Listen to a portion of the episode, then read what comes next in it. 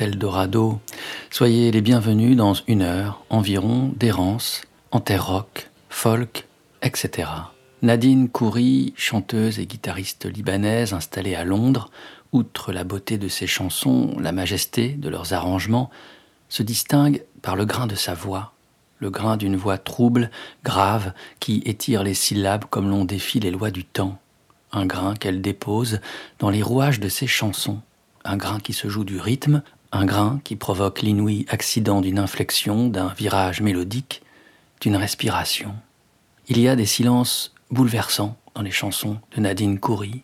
C'est peut-être ceci que sont tout d'abord ces chansons, un dialogue entre sa voix et le silence, entre elle et les disparus, les esprits, l'immatérielle beauté du monde, le souvenir de toute chose. En 2017 apparut son premier album intitulé The Salted Air et réalisé par John Parrish. Deux chansons de cet album, les deux premières, ouvriront cet épisode d'Eldorado. Tout d'abord, Through You I Awaken, puis introduite par Nadine Khoury elle-même, qui en compte l'histoire dans un français impeccable, et pour Eldorado, I ran through the dark to the beat of my heart. Mais là, pointe déjà Through You I Awaken. Through you I awaken.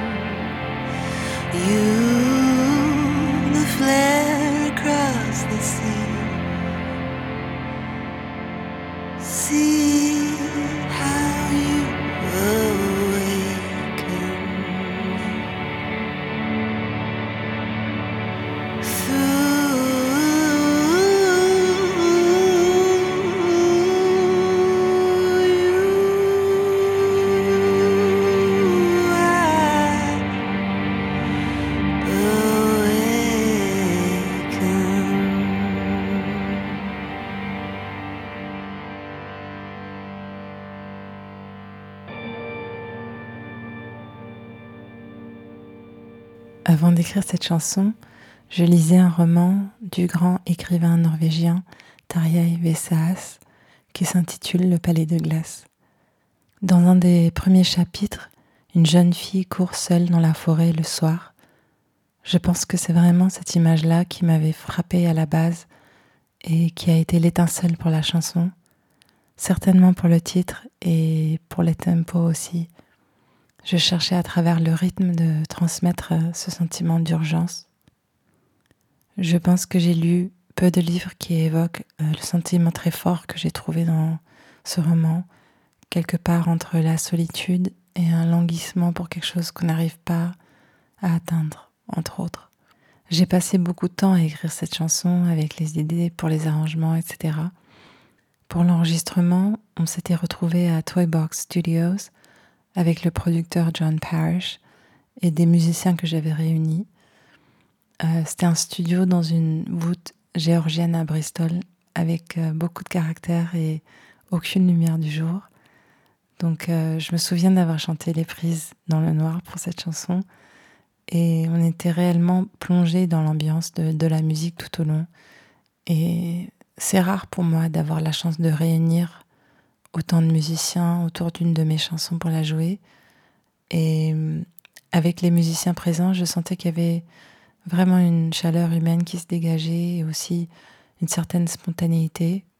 On n'avait jamais joué en fait ensemble en tant que groupe. Donc tout le monde était à l'écoute, il n'y avait pas de métronome. Et par la suite, la violoniste Emma Smith a rajouté ses superbes cordes. Et euh, on ne sait jamais en fait vraiment quelle chanson va résonner avec son public quand on est au studio ou quand on écrit, mais c'est souvent de cette chanson-là que les gens me parlent. Donc euh, voilà quelques confessions sur l'écriture de I Ran Through the Dark to the Beat of My Heart pour Eldorado.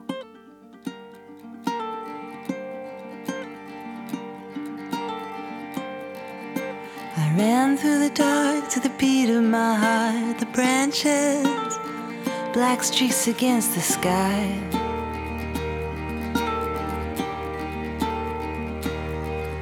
I remember the promise you never spoke Never cross the lips that I barely brush with mine.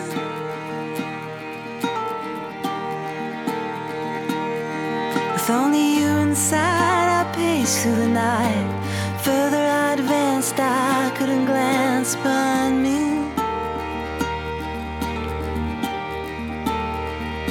I remember us lost in white in a blanket of light.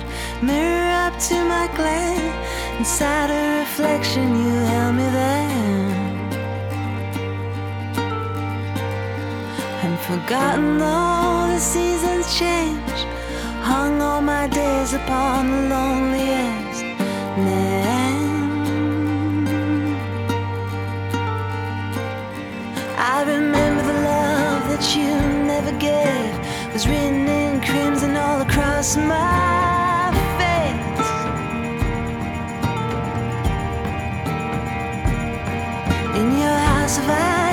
my plate of embers. The winding staircase, the lustrous chamber. Do you remember?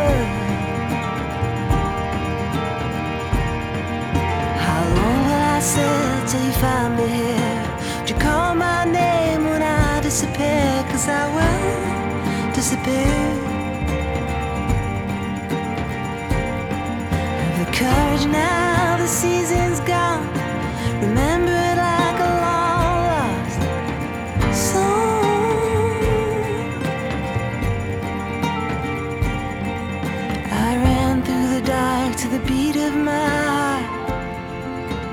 stars rustled overhead.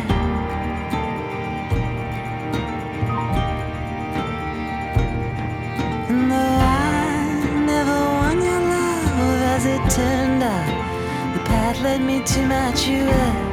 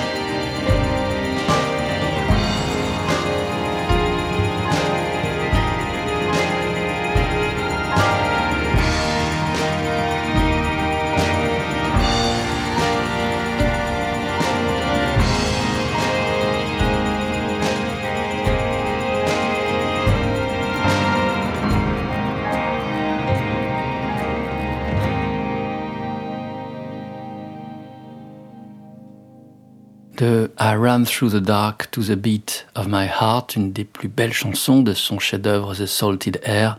Nadine Coury confiait l'inspiration, puis l'enregistrement et enfin l'ajout des cordes par la violoniste Emma Smith. Demeurons avec cette dernière. Nombreux sont les artistes qui l'invitent à venir poser son violon sur leurs morceaux, à en arranger quelques parties de cordes. On peut citer Gorillaz, Sally Doherty, Noel Gallagher, Baxter Dury ou Jarvis Cocker. En 2011, elle est présente auprès du musicien électronique anglais John Hopkins et du songwriter folk écossais Kenny Anderson, alias King Creosote. Tous deux travaillent alors à la réalisation de ce qui s'avérera le plus beau jalon de leur collaboration au long cours, Diamond Mine. Rarement un disque n'a si bien porté son nom. Les chansons qui composent sa courte demi-heure sont autant de vignettes évoquant la péninsule écossaise East Neck of Fife, le lieu de naissance de Kenny Anderson. Des années durant, les deux amis ont travaillé à ce projet John Hopkins, mêlant aux compositions de King Creosote des field recordings captés à Fife même, les conversations des habitants, des ambiances de pub, le bruit de l'océan et des rues.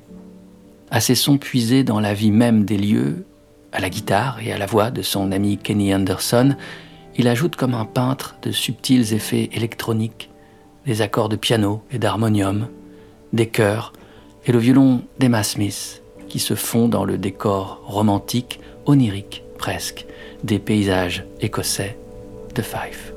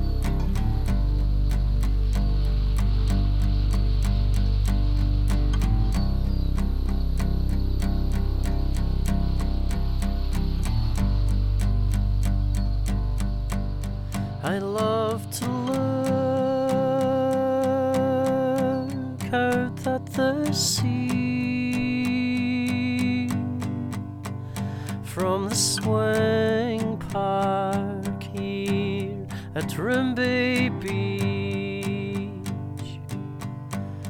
Today, John Taylor starts his month away on a boat one ten miles east of Aberdeen. Dozen men, thirty days with twenty-four hours in each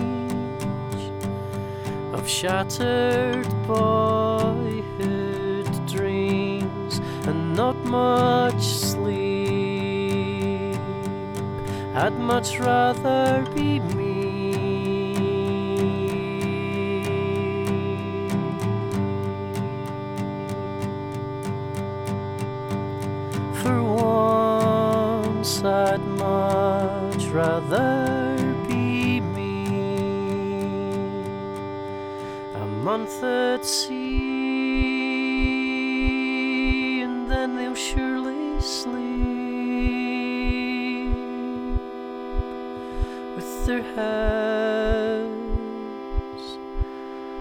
stuck land.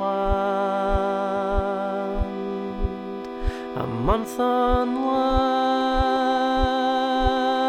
and then they'll surely dream of girls they can afford but cannot have, and in a drunken haze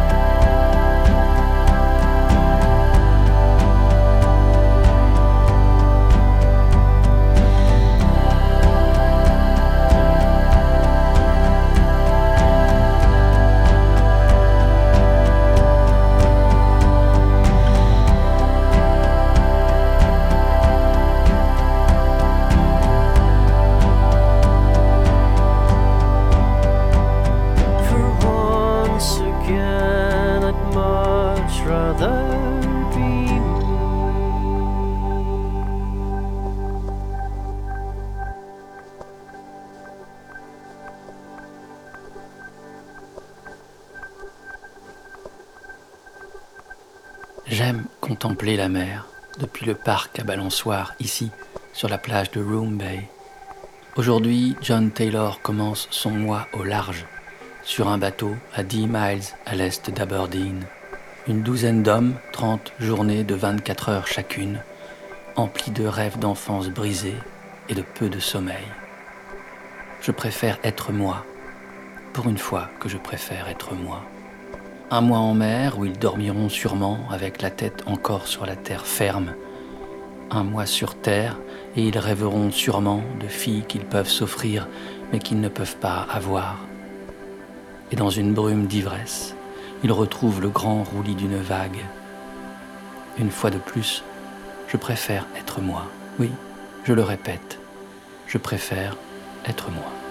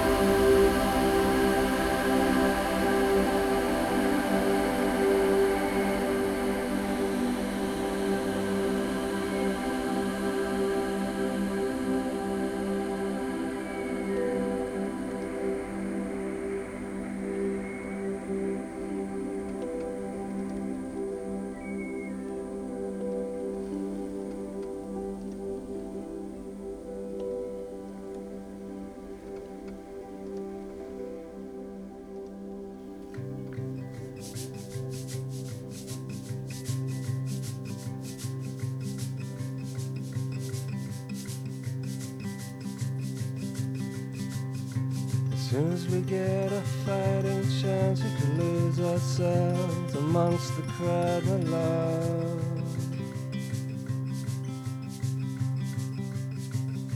And you must know I'm up for trying, getting all this civilizing round. And all these country miles are nothing taking a chance. And all these country miles are nothing, lady, can't you read between the lines? Cause I found love and a thousand answers to the trapped little ghosts of a thousand glasses, yeah.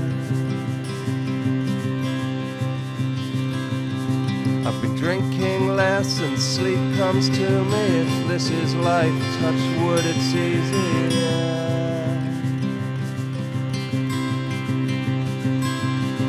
And it looks so cosmopolitan, like this is France or this is London town.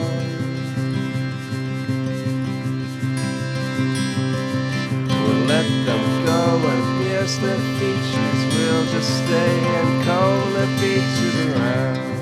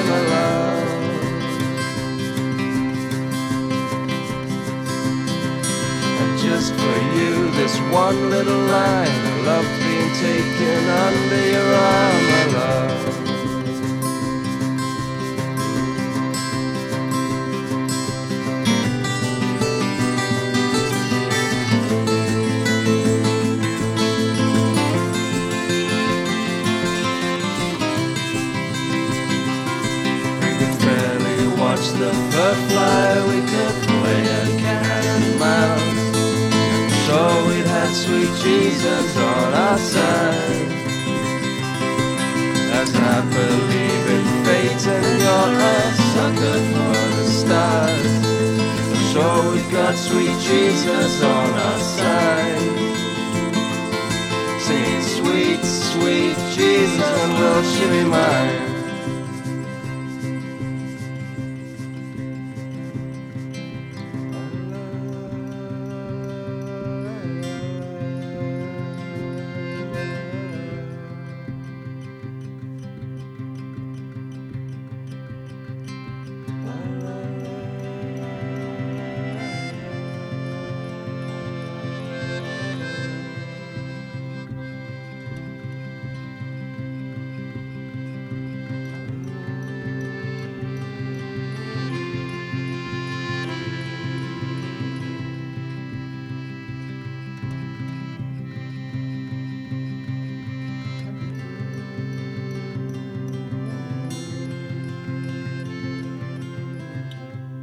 Moving Up Country, le premier album de James Yorkston, paraît au début de l'année 2002, mais c'est un album d'hiver. Yorkston et ses musiciens l'ont enregistré au mois de novembre et décembre 2001, durant quatre semaines, passées dans une petite maison isolée à deux ou trois miles de la ville de Haywick, au cœur des Scottish Borders, au sud de l'Écosse, entre Édimbourg et la frontière de l'Angleterre. James Yorkston se souvient bien des lieux. C'était une habitation petite et très reculée, invisible depuis la route principale située à quelques centaines de mètres d'un chemin de tracteur, au milieu d'une ferme, entre une écloserie de faisans et une étable où des vaches paissaient, fumantes.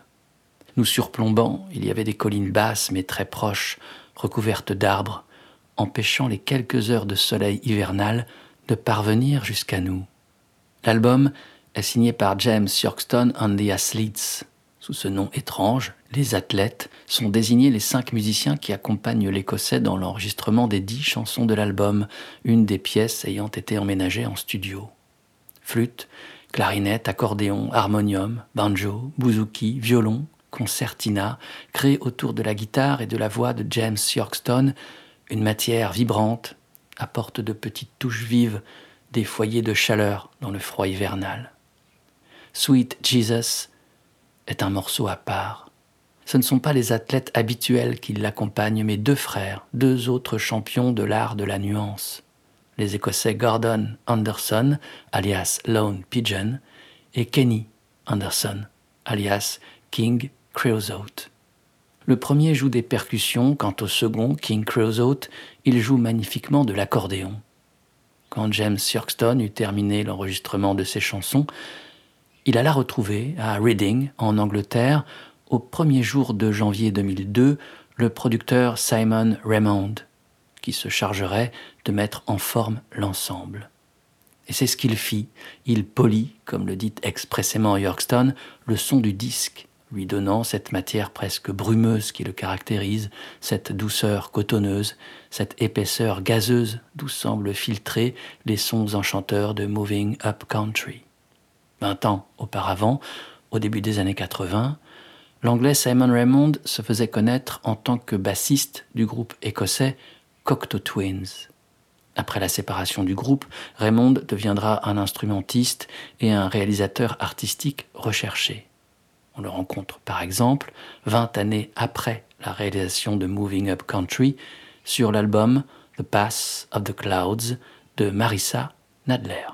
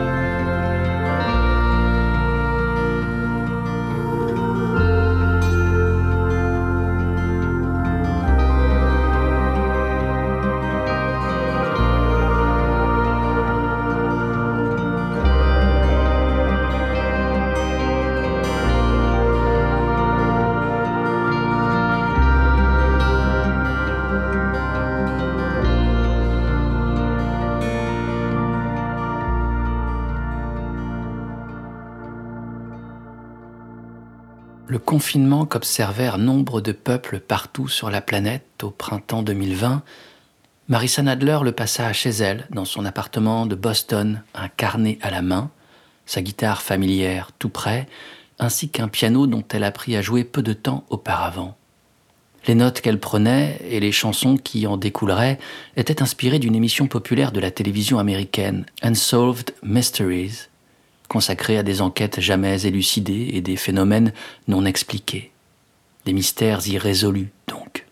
Ce n'est pas tant le crime ou la violence qui fascine Marissa, que la part inexpliquée de notre monde. Ce qui demeure rétif au faisceau de lumière dont notre société s'enivre. Il faut savoir s'en remettre aux ténèbres, semble-t-elle nous confier alors.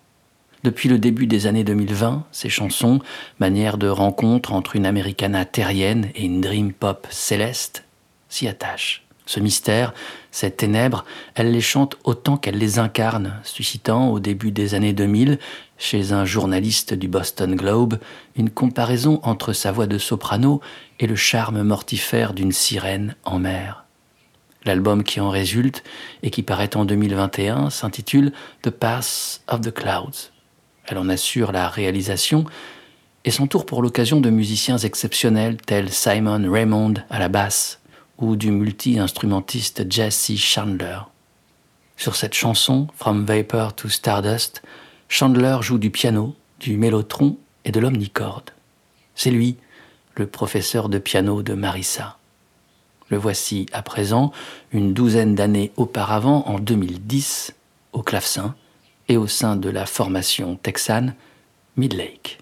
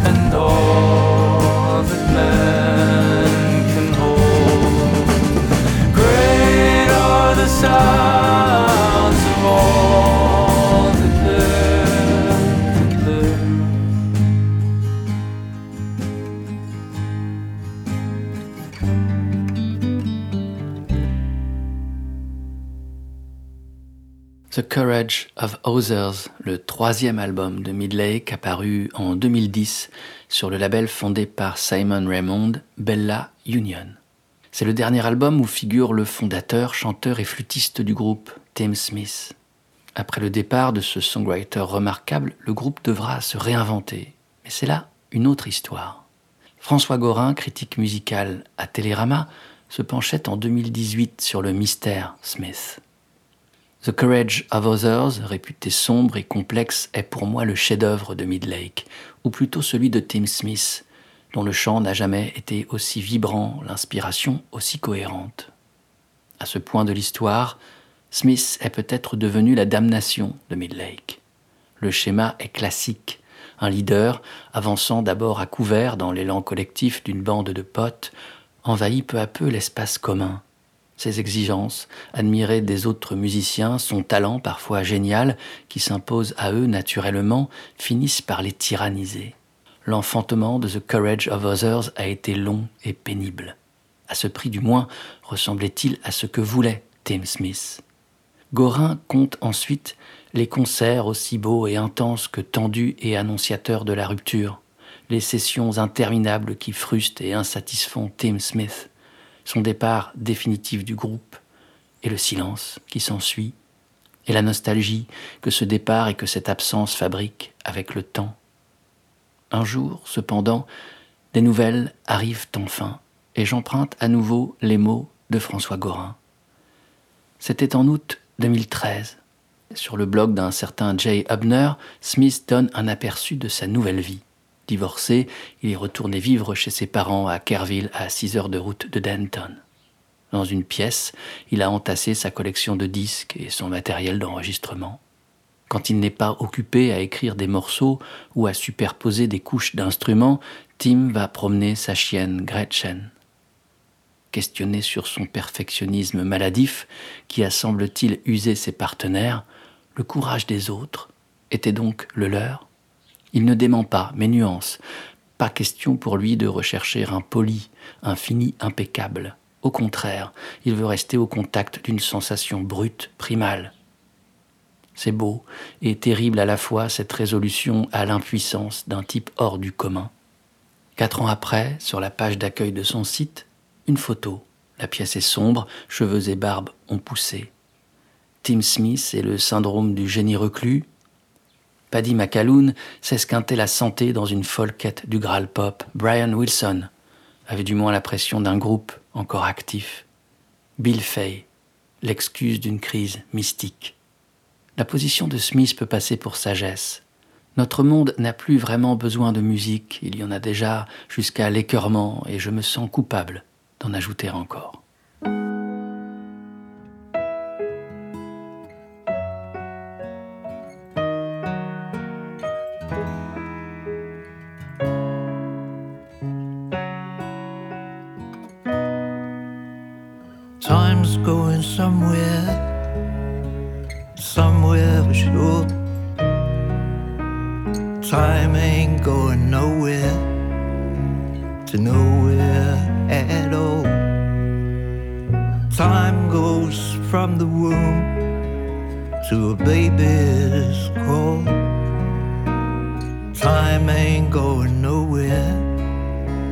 To nowhere at all.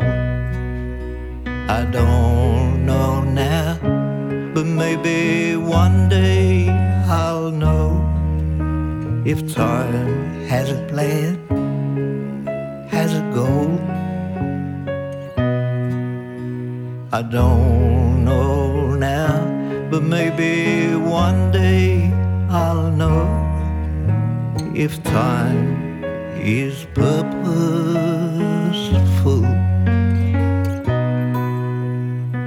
Time alters us all,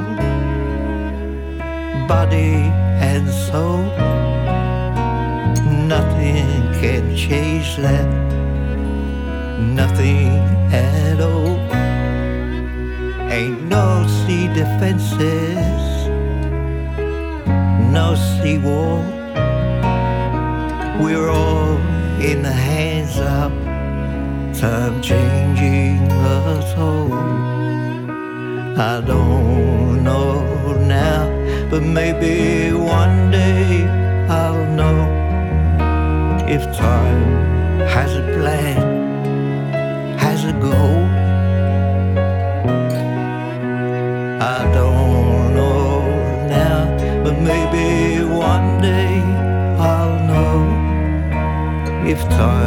Is purposeful. Time's going somewhere, somewhere for sure. No reason to doubt it, no reason at all.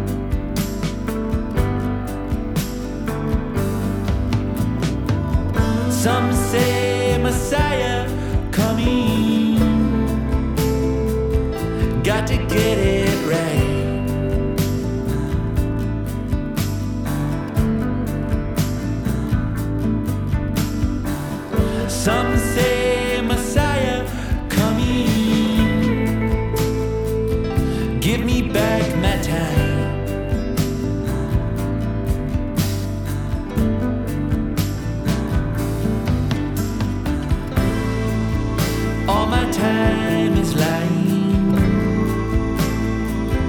on the factory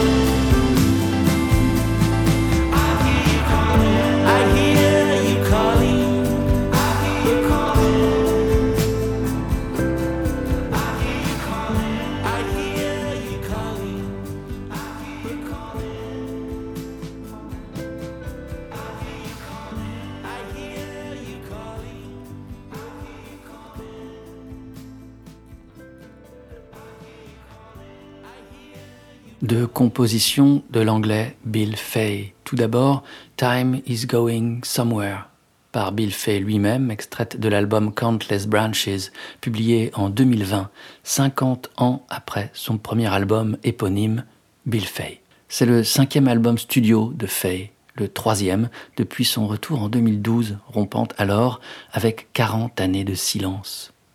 Fay continue d'y explorer les thèmes qui lui sont chers, la nature, le cycle de la vie les destinées humaines et leur caractère éternel et éternellement mystérieux. Countless Branches est un disque court, constitué de chansons courtes, resserrées autour de la voix et du piano de Bill Fay, semblantes, en leur art de la suggestion, dit haïku, Avec peu de mots et peu de notes, en une inflexion de voix ou un silence, Faye esquisse des gestes infinis, trace des lignes d'horizon. On retrouve dans cet album tardif la brièveté des vignettes que recueillaient ses deux premiers disques en 1970 et 71, mais avec une fragilité en plus, celle d'un homme de 76 ans, à la voix tremblante et aux doigts trébuchants sur les touches de son piano, celle d'un revenant d'un sage qui sait qu'il nous faut renoncer à percer les mystères du monde, mais jamais ne nous lasser de sa splendeur. Le temps va quelque part, le temps ne va nulle part. Peut-être saurai-je un jour si le temps a un but, si le temps a un plan, s'illusionne le temps d'une chanson, le vieil homme. Ensuite, I Hear You Calling, figurant originellement sur le deuxième album de Bill Fay, publié en 1971, Time of the Last Persecution, c'en était ici la version livrée en 2022 par Kevin Morby. Leur label commun, Dead Oceans Records, invite les artistes de leur catalogue, tels aussi Steve Gunn et Julia Jacqueline, à réinterpréter les chansons de Faye, afin de les publier sur des 45 tours liant la version originale et la reprise. Ainsi, l'américain Kevin Morby a-t-il choisi I Hear You Calling au sein du groupe qui l'accompagne sur cette chanson, il y a au chœur ainsi qu'à la guitare classique Robin Pecknold, l'âme du groupe Fleet Foxes.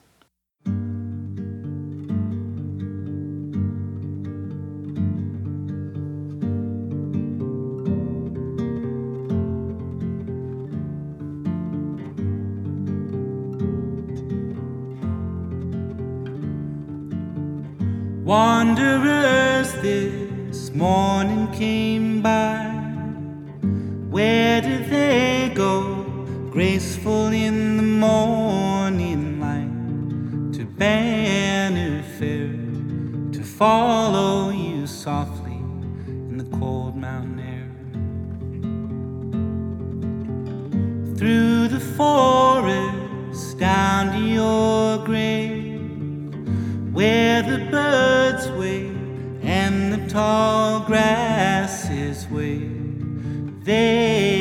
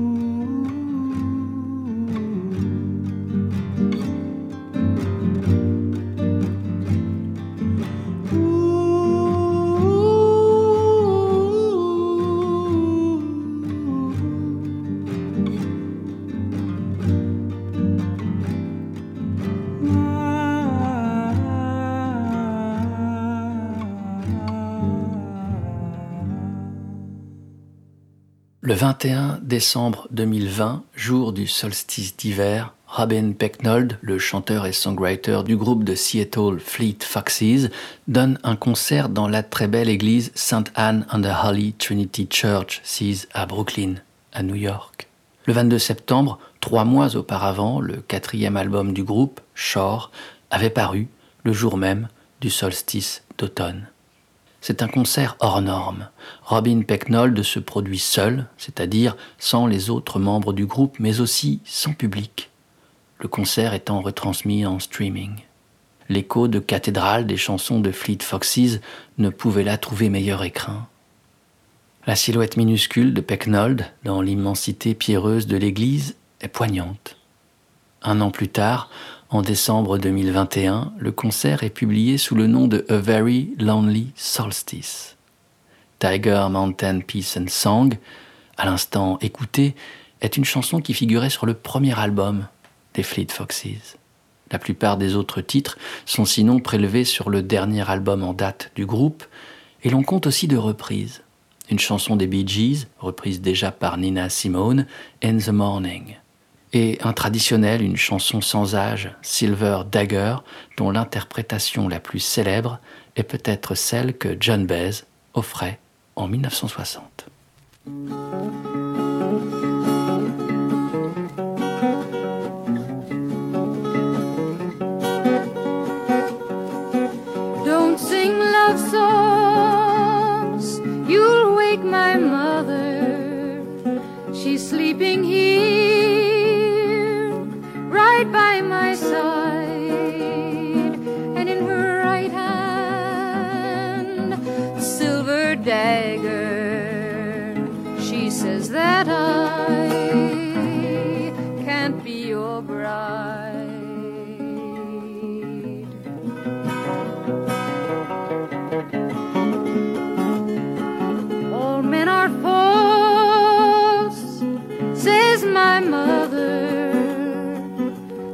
You wicked loving lies. The very next evening, they'll court another, leave you alone to pine and sigh.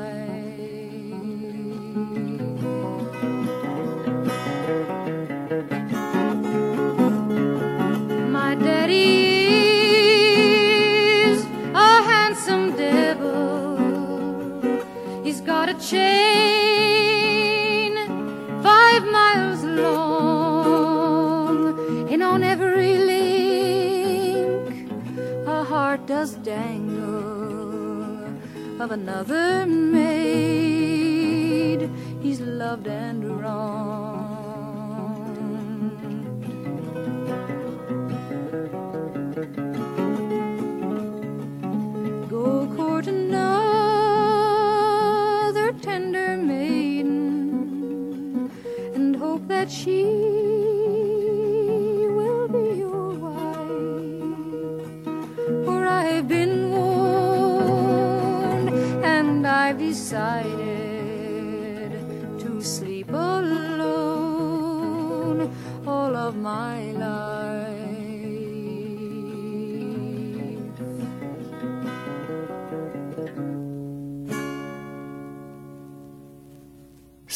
Dagger, première chanson du premier album de John Baez, est une ballade appalachienne narrant un amour impossible. Grand disque, étalon dans l'histoire de la musique populaire enregistrée, publié par Vanguard en 1960, ce premier album témoigne de temps d'avant l'engagement et les protest songs, d'avant l'apparition d'un certain Bob Dylan et de la destinée qu'ils embrasseront ensemble en 61 avec le succès que l'on sait. Cette année 60, John Baez, chanteuse incomparable, instrumentiste doué, visage d'ange, moitié mexicain, moitié écossais, n'a pas encore changé la face de la musique folk. John Baez, c'est ainsi que s'intitule sobrement ce premier disque, propose l'interprétation d'un bouquet de chansons traditionnelles, pour certaines remontant au XVIe siècle, des chansons que tous les artisans du revival folk chantaient alors dans les petits cafés de Greenwich Village à New York, tels John Riley, House of the Rising Sun ou All My Trials. avec cette dernière, All My Trials. Cet épisode d'Eldorado s'offrira ses dernières minutes avec l'interprétation qu'en offrit en 2020 la chanteuse Bedouine, née à Alep, en Syrie, de son véritable nom Aznif Korkeyan. Cette errance en terre folk, rock, etc., trouvera son terme. Merci d'avoir été à l'écoute et merci, qui sait, de votre fidélité. N'oubliez pas, sur le site www.radio-eldorado.fr, toutes les émissions sont en écoute. Portez-vous bien. À la prochaine. Ciao.